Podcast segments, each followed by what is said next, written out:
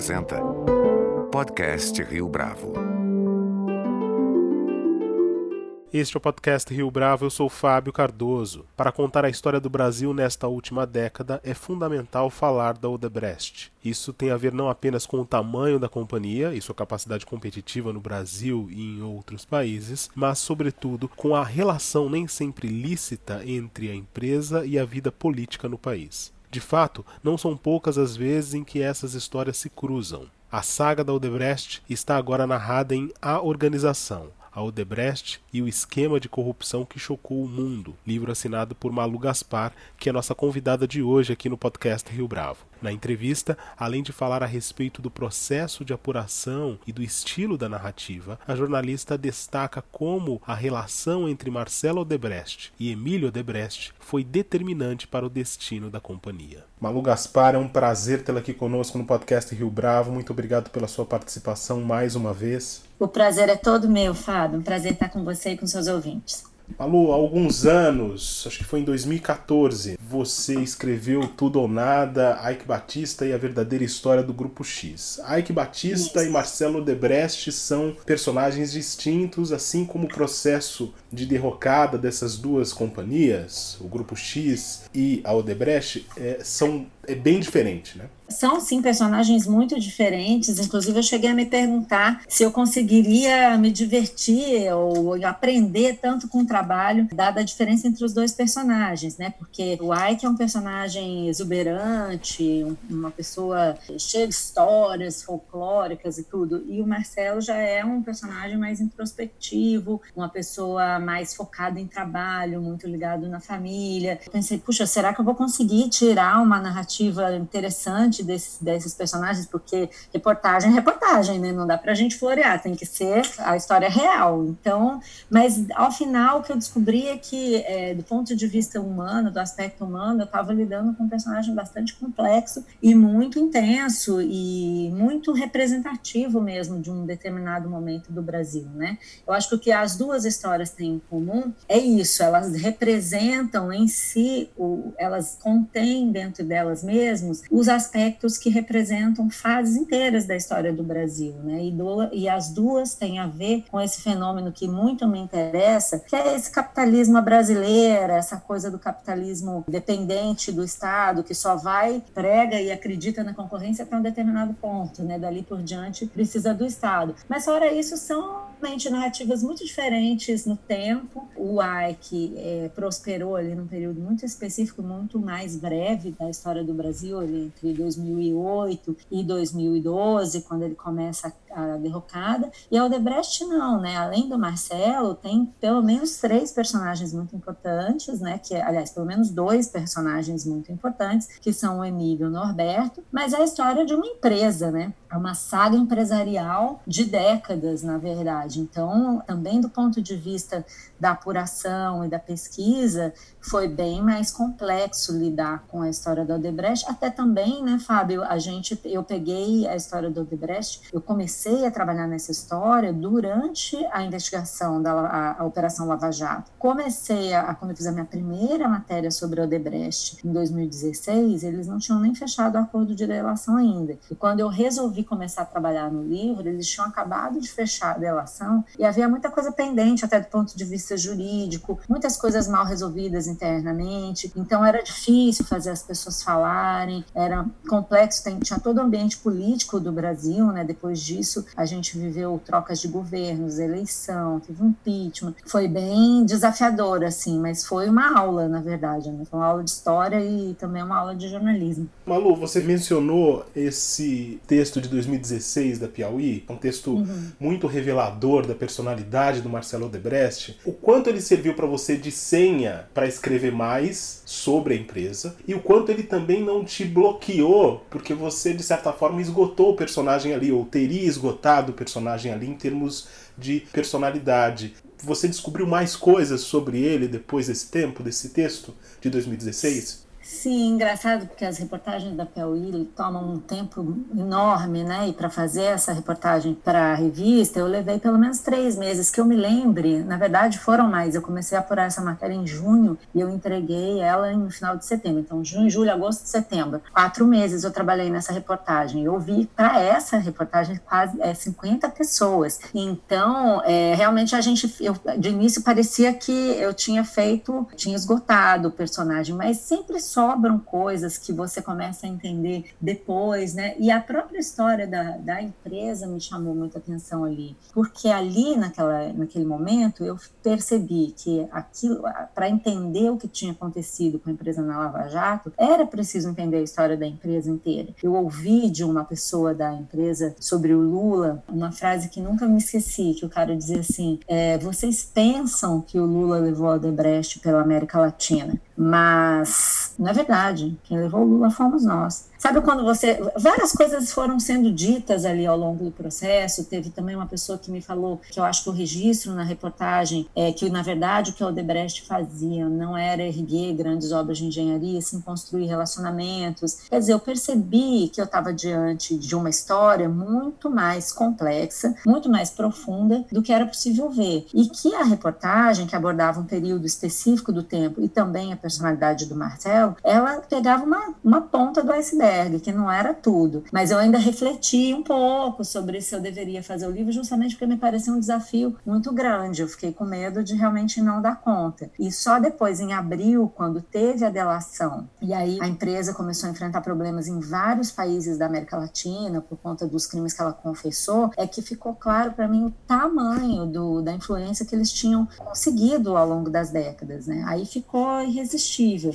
E mesmo a história do Marcelo, ela vai ficando complexa completa ao longo da apuração, porque muita coisa que eu conto no livro aconteceu ao longo da apuração do livro, mesmo a disputa entre ele e o pai. Então, é, quando eu comecei a fazer o livro, ele estava preso, depois ele estava solto, ele brigou com a empresa, houve, é, é, ele contribuiu com a Lava Jato, dando um monte de novas informações. Então, a história estava em curso, né? Foi ficando, ela foi se desenrolando na minha frente. Então, sim, eu descobri um monte de coisa depois, com certeza. Esse foi um dos pontos que mais me chamou a atenção, esse, essa relação da Odebrecht na América Latina, a presença do Odebrecht na América Latina, como ela, ela remonta a décadas anteriores. Te espantou o fato dela ser tão estratégica, ou ela se posicionar de forma tão estratégica para governos de diferentes matizes, tanto governos militares como o governo Fernando Henrique Cardoso e principalmente, no caso, o governo Lula? É, eu acho que a gente que fica muito focado no Brasil não tem é, essa visão né, do que é do que o Debrecht representava no continente. E isso realmente só começou a ficar claro para mim quando eu fiz essa segunda matéria sobre os efeitos na de, da delação, mas o porquê deles terem se tornado tão influentes só ficou claro mesmo ao longo do processo de apuração do livro. E logo ali naquele começo eu comecei a procurar pessoas da fase mais, mais antiga do Odebrecht, de décadas atrás, que me ajudaram a reconstituir como eles formaram essa compreensão de como eles iam se expandir no continente continente, né? De qual era a estratégia correta. Então, eles chegaram a ensaiar negócios em países onde o Brasil não tinha é, influência e nem nenhuma possibilidade de fazer um dar um match geopolítico ali, né? Então, eu conto o caso do Chile, mas teve também um episódio na Líbia que acabou não, entrando no livro, em que eles tentam fazer negócios na Líbia e não conseguem porque realmente tem é, é uma cultura diferente, né? Nesse mundo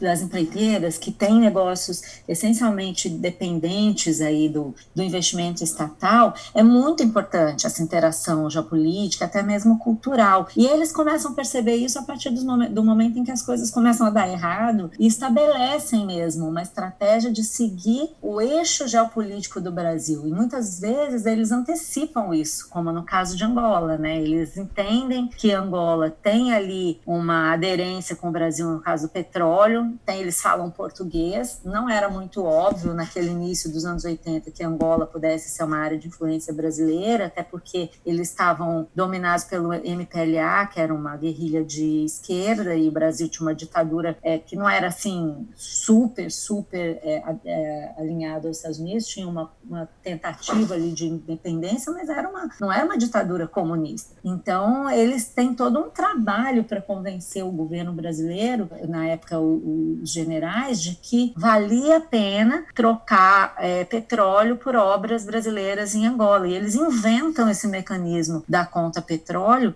antecipando uma estratégia geopolítica que depois, por exemplo, com Lula e mesmo antes com Fernando Henrique, essa coisa da aliança dos países africanos também já vinha sendo discutida, meio que baseia mesmo, né, as estratégias políticas dos governantes que vêm depois. É aquela famosa estratégia sul-sul, né? E isso o Odebrecht basicamente executa, né? Muito, quantos presidentes não foram para outros países pela mão da Odebrecht, né? Fazer negócios. O próprio, a própria Venezuela foi um país onde o Odebrecht entrou junto com Fernando Henrique. Então, realmente, eles foram muito eficientes nessa, nessa estratégia de se espalhar pelo continente por esses países que eles mesmos falam que são países onde é mais difícil fazer negócios, que é, né, Fábio, onde eles não tinham a concorrência das empresas americanas e alemãs, que eram verdadeiras potências também ali na Europa e nos Estados Unidos, né? Eles entenderam que havia um nicho no mundo, um corredor ali onde eles podiam atuar. Então é bem interessante mesmo ver como eles executam essa estratégia e eles têm uma visão. Não é aquela coisa do empresário brasileiro, como houve depois as outras empreiteiras, que seguiam a estratégia do Brasil. Então o Brasil está financiando, tem a estratégia do Lula de fazer, expandir sua influência geopolítica na América Latina. Então eu vou, eu sou André de Gutierrez, eu sou Camargo Correia, eu vou para o país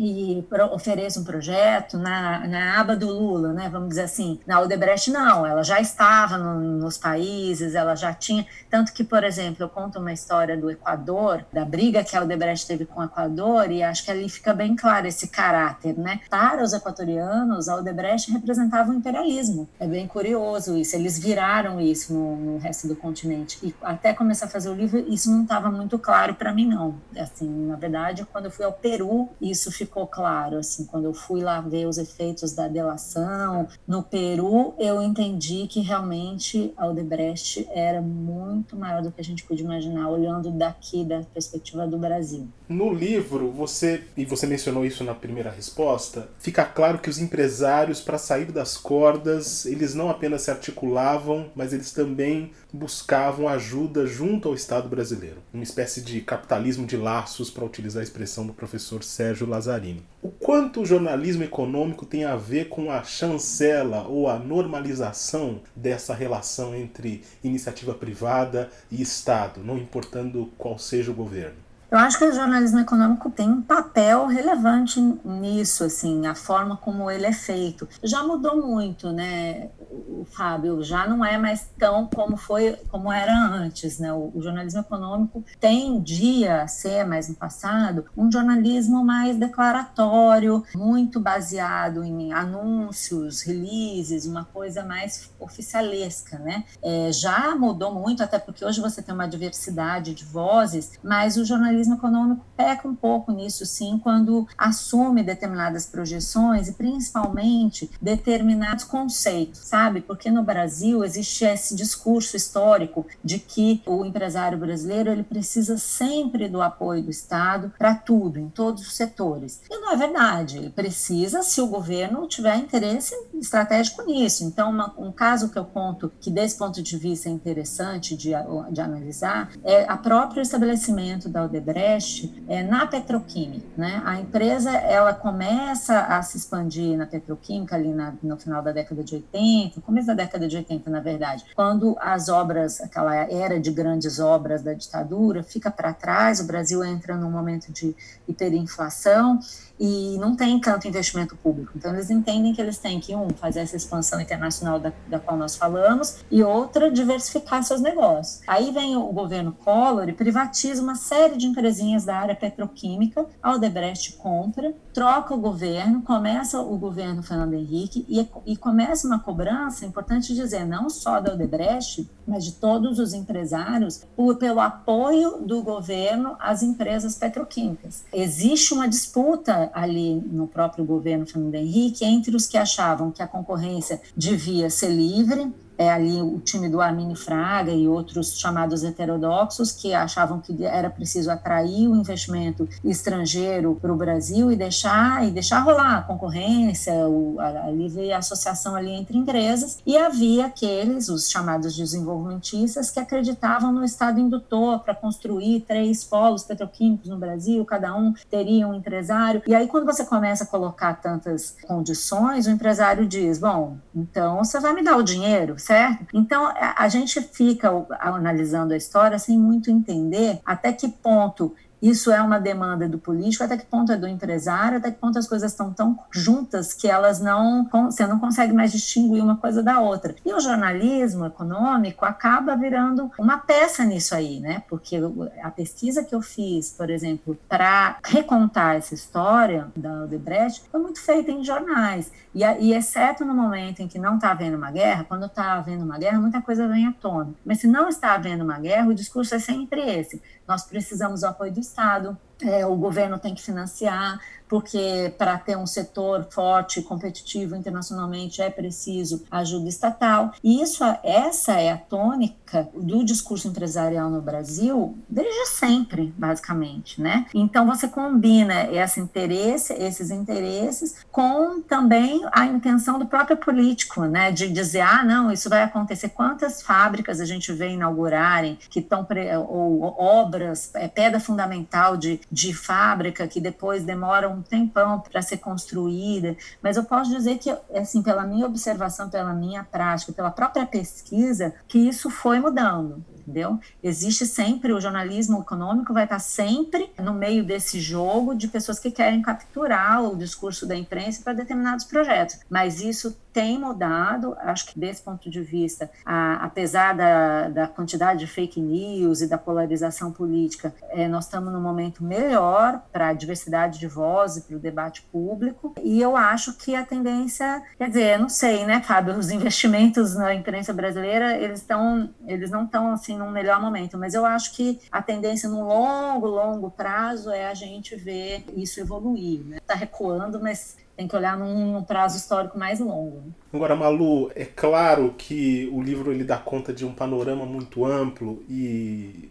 são vários momentos da história econômica brasileira recente que estão ali pontuados. Mas fica claro que, no caso da Odebrecht e também de outras empreiteiras, havia ali um mandato, uma espécie de mandato, que permitia que as companhias navegassem fora da ética e dos protocolos anticorrupção. Isso é algo que era tão natural assim, a ponto de os políticos de um lado e os empresários de outro aceitarem como business as usual. Quer dizer, causou muito impacto em muita gente as declarações do Emílio Debrecht em 2017, um processo de delação, quando ele falava que essa era uma prática de muitos anos. Essa prática de muitos anos acabou amainando a sensibilidade desses atores políticos e mesmo dos empresariais? Com certeza. O que aconteceu quando a Lava Jato chegou e começou a, a, a desvendar esses esquemas foi justamente a, o que a gente conseguia ver como jornalista era a surpresa generalizada dos empresários. Como quem diz, gente, mas como assim? Vocês não sabiam que tinha isso? E é engraçado, porque lógico que a gente sabia, a gente ouvia dizer, mas é como eu estou te falando, no caso da Petrobras, por exemplo, uma empresa que eu cobri durante muitos anos, era basicamente impossível conseguir informação sobre o que acontecia ali entre eles enquanto eles estavam indo bem estavam todos juntos. Então, era uma lógica perene, era uma lógica, isso eu procuro mostrar no livro, que não dependia de ideologias, que vem desde antes da, da redemocratização. A primeira CPI que envolveu o Odebrecht foi em 1978, sobre Angra 1. Fica evidente ali que os esquemas é, se sucediam e se substituíam, né? Saía Sarney, entrava Collor, o Collor saía, entrava o, o pessoal do Fernando Henrique, assim ia indo. E quando chegou o pessoal do Lula, teve toda uma troca de guarda que levou à ocupação da Petrobras e sempre os escândalos iam sendo superados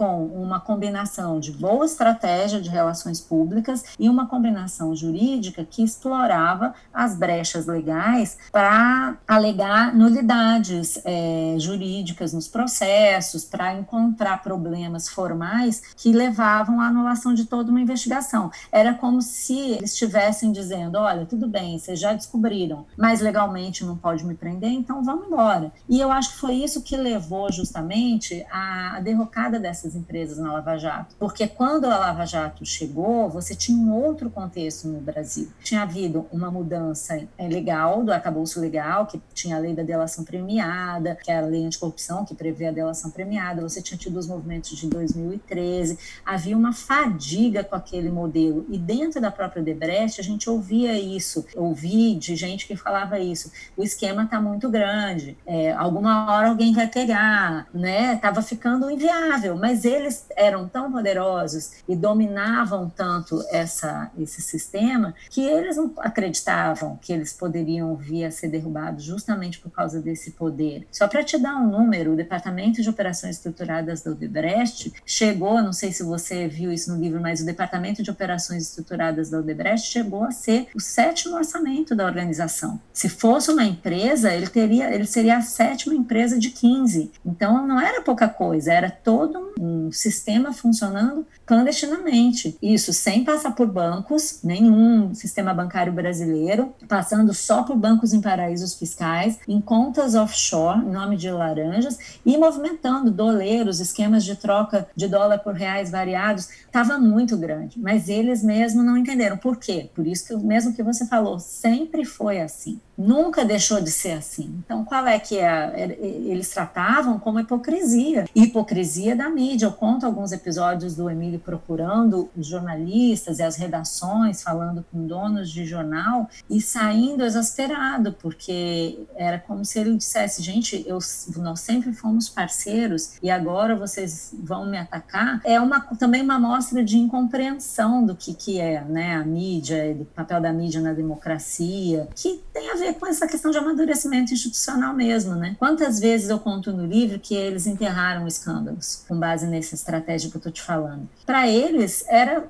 mais do mesmo. O Marcelo Debrecht tratava a Lava Jato como uma crise de imagem. Falando em Lava Jato, Malu, com tanto que se sabe hoje da operação, com tantas críticas que vieram à tona nos últimos anos, ela deixa um legado positivo tendo em vista combate à corrupção? Eu acho que sim, Fábio. Eu acho que a gente não deve diminuir essas falhas que foram encontradas na Lava Jato. Antes de mais nada, é importante dizer isso, porque assim como se cobrava no passado do PT é, pelos deslizes éticos muito mais do que outros partidos que eram sabidamente, reconhec é, reconhecidamente promíscuos e tal, a gente deve cobrar da Lava Jato mais lisura do que talvez a gente cobraria de outros atores. Agora, eu acho que é inegável que a, re a revelação desses escândalos, a quantidade de dinheiro que foi recuperada, o desmantelamento dos esquemas que estavam postos no Estado brasileiro, isso tem um valor, sim, inestimável. Foi importante. É, é que a gente pudesse constatar, até mesmo isso que eu estou falando, que, de, que foram décadas de, de parasitismo no Estado. E eu não, eu não arrisco dizer que isso acabou, mas eu acho que é sempre melhor para a democracia, e apesar de doloroso, é importante para o amadurecimento institucional, que a gente consiga avaliar de forma crítica esse processo. O problema é que depois da Lava Jato, dada toda a lógica política brasileira, a Lava Jato, na verdade, foi um elemento desse processo processo né, de polarização. É, junto com as investigações, veio uma polarização política muito forte, muito baseada numa questão eleitoral, de disputa de poder e tudo, né? que deixou também de considerar os problemas que a Lava Jato teve, a gente pode até falar deles se você quiser, mas os problemas como, como parte de um processo mais amplo. Então, não tenho dúvida que eu, pelo menos como cidadã, se não fosse assim, não tinha feito esse livro, acho que é muito melhor a gente saber de, do que aconteceu, com todos os problemas da Lava Jato. Acho que é muito melhor a gente ter é, a investigação feita e todo um mapeamento institucional desenhado do que, que precisa melhorar, do que não ter. A gente tem um discurso hoje com o qual eu não concordo de que as empresas foram vítimas de uma operação que quebrou as empresas e tal. É preciso é, distinguir uma coisa da outra. Talvez a operação pudesse ter atuado para preservar determinadas empresas, prender seus integrantes? Pode ser, eu não sei, teria que analisar caso a caso, não sei dizer assim de forma genérica, mas as grandes responsáveis pelo que aconteceu são as empresas, são os políticos que passaram décadas parasitando o Estado com esses esquemas de corrupção. Aí você vai dizer, elas são vítimas, elas são, tão, elas são ao mesmo tempo vítimas do, do esquema político e atores muito ativos nisso. Né? A história do Odebrecht mostra que toda vez que a Odebrecht precisava conquistar algum benefício, seja fiscal, um subsídio, um empréstimo, ou fazer algum projeto no Brasil, eles diziam que para os governantes que era bom para o Brasil. Né? Então, isso foi uma obra coletiva. Na verdade, eu arriscaria dizer que isso foi uma obra de toda a sociedade, que inclui você. Né? Todo mundo que contribuiu para que se chegasse nesse ponto é um pouco culpado. Então, eu, eu parti desse dessa premissa para escrever o livro, e foi por isso que eu me empenhei durante três anos e meio, porque eu acho que é muito importante a gente fugir dessa simplificação, dessa polarização política é, que não leva a gente a nada, porque está dado, eu aprendi isso nesse processo com a Aldebrecht, que a coisa é muito mais profunda, é muito mais complexa. Não adianta você dizer assim, ah, a Lava Jato perseguiu empresa e, come, e cometeu erros, ou o PT inaugurou a corrupção no Brasil. Nada disso é verdade, né? Nem uma coisa nem outra se confirmam 100%. E é por isso que eu procuro colocar no livro, eu até falo no começo, assim, que o, leitor não vai ver ali uma descrição de artigos do Código Penal. Porque isso, Fábio, já foi feito. Todo mundo já tem seu próprio julgamento. Eu estou escrevendo para quem está disposto a pensar e analisar os fatos como eles de fato ocorreram, sem que eu dê para o leitor o que, que ele vai pensar. O leitor tem condição de avaliar o que eu tenho como fornecer do meu ponto de vista, do meu papel, das coisas que eu passei tantos anos fazendo na revista Piauí, antes na Veja, é uma visão diferente, uma visão única, a partir ali do buraco da fechadura, de quem vê como as cenas de fato aconteciam, como que essas coisas se dão de verdade. Eu acho que é aí que a gente forma as nossas convicções a partir de perspectivas muito mais fidedignas ao que de fato aconteceu no Brasil nas últimas décadas. Entre as críticas que a gente pode fazer à Operação Lava Jato, que você mencionou na resposta agora, você incluiria a atuação do ex-juiz Sérgio Moro? Eu acho que a, o juiz Sérgio Moro algumas vezes avançou, assim, que a gente sabe, pode até ser que tenha acontecido mais, mas o que a gente sabe hoje é que o juiz Sérgio Moro muitas vezes orientou né, a ação de procuradores de uma forma que não cabia na sua própria atuação, né? E algumas vezes eu mesmo já tive a oportunidade de questioná-lo no programa Roda Viva sobre isso, ele adotou dois pesos e duas medidas para tomar suas decisões. Então, por exemplo, uma vez durante a campanha de 2018 2018, ele não quis marcar um depoimento do Lula, alegando que isso seria daria margem para exploração política e tal, e logo em seguida, poucas semanas depois, ele divulgou uma delação do Antônio Palocci, é, liberou para o público, é, antes da eleição, né, entre o primeiro e o segundo turno, e depois disse que não, não tinha nenhum efeito político, ou seja, se você está preocupado com os efeitos que seu processo vai ter sobre a eleição, então você está preocupado com os efeitos do processo sobre a eleição, não pode ser é, um fato sim e outro fato fato não, se não cabe, é, não faz sentido, é um argumento que não faz sentido. Então eu acho que sim. Agora, isso não quer dizer que os esquemas de corrupção não tenham acontecido, né? Eu acho importante a gente fazer uma gradação aí, porque dizer que o Sérgio Moro avançou o sinal algumas vezes não significa dizer que as empresas são inocentes ou os políticos certo? Então, é isso que eu tento matizar, mas eu acho que sim, eu, eu acho mais, eu acho que ao longo desse processo, os erros que foram cometidos, não todos os procuradores, porque a Lava Jato é enorme, mas houve alguns procuradores que é, se sentiram num papel assim, acima do bem e do mal, como se fossem é, missionários, sabe? E eu acho que isso não contribui, porque o combate à corrupção, ele é muito complexo, ele demanda o esforço da sociedade inteira, e ele demanda demanda, sim, acima de tudo, que se respeitem as regras das instituições. Então, é um, por isso mesmo que ele é tão difícil, né? Porque você luta contra é, organizações, grupos que não respeitam a lei, que não têm nenhum tipo de ética. Mas eu não vejo solução para que esse combate seja é, benéfico para a sociedade brasileira se ele não for feito de acordo com as regras. Não tem como, entendeu? Então, eu acho que boa parte dos retrocessos que a gente vem tendo nos últimos tempos, ele tem a ver com esses erros que, que, que acabaram prejudicando mais do que ajudando o combate à corrupção. Mas, assim, novamente, eu acho que o, a situação que a gente tem hoje, após tudo que aconteceu, eu não sou das pessoas que acham que a Lava Jato fez mal ao Brasil, pelo contrário, acho que a gente precisa deixar de ser um país infantil e amadurecer institucionalmente, considerar a Lava Jato parte desse processo de amadurecimento. Malu, e a relação entre pai Odebrecht e filho Odebrecht? A gente até poderia estender para o avô Odebrecht. Como é que você tentou é, articular isso no texto?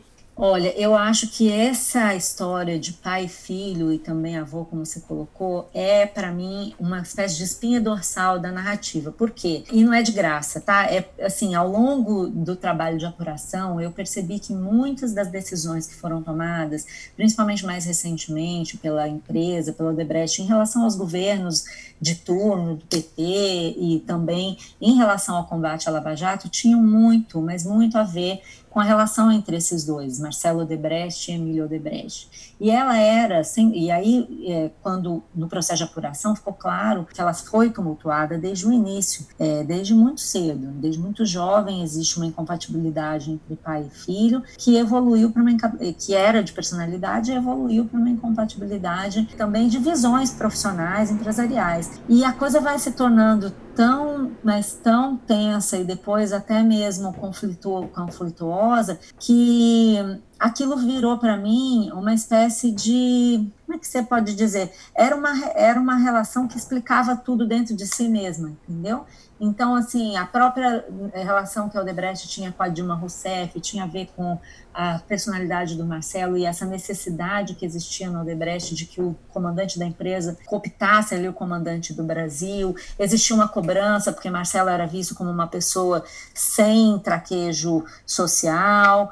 E depois, quando ele vai preso, todo esse, todas essas características de personalidade se exacerbam, porque ele quer controlar a empresa da cadeia e o pai que estava meio afastado volta e coloca em prática o que ele acredita que tem que ser feito. Então, assim, mesmo que nenhum nem outro achassem que deviam se entregar para a Lava Jato, havia uma série de divergências sobre como as coisas deveriam ser feitas. E, para completar, existia o sentimento de abandono do Marcelo Debrecht na cadeia, que contamina tudo, né? Ele tinha os partidários dele do lado de fora. Então, é, chega a ser doloroso. Posso te dizer que a apuração foi também dolorosa, porque é difícil você não se envolver com a história e, ao mesmo tempo, é difícil não ver, é tão patente que aqui, aquela relação destruiu não só a família, mas a empresa, e, ao mesmo tempo, ela foi tão determinada pelos rumos que a história história do Brasil tomou, que era impossível fugir disso. A história ela tinha que seguir essa, a história meio que se fez sozinha, sabe? Ela teve que seguir esse esse fio condutor da relação entre pai e filho, porque é dramático e principalmente, Fábio, porque eu acredito e é por isso que eu faço os meus livros da maneira como eu faço, que a história é feita de gente e seres humanos são muito complexos, são muito ricos ao mesmo tempo. Então não dava para contar essa história, fazer todo esse passeio histórico e, e, sobre a, o Brasil e a empresa sem explicar quem são essas pessoas. Eu acho que isso enriquece o relato e também dá também esse tom de romance, é, sem falar do ponto, eu não estou falando do ponto de vista gratuito não, mas é, é um romance da vida real. Então apresentar isso para o leitor dessa maneira, acho que também enriquece a forma de compreensão do, dos fatos que ocorreram, sabe? Malu Gaspar, foi um prazer tê-la aqui conosco no podcast Rio Bravo. Muito obrigado pela sua entrevista. Querido, muito obrigada e obrigada aos seus ouvintes, ao podcast que sempre me lê, me lê e me ouve. Nós que agradecemos. Este foi mais um podcast Rio Bravo. Você pode comentar essa entrevista no nosso perfil do Twitter, arroba podcast Rio Bravo ou no Facebook da Rio Bravo. A nossa lista completa de entrevistas está disponível no Apple Podcasts, no Deezer, no Google Podcasts, no SoundCloud e no Spotify. E no aplicativo O Guia Financeiro, além dos nossos podcasts, você encontra muito mais conteúdo sobre o mundo da economia em diversos formatos.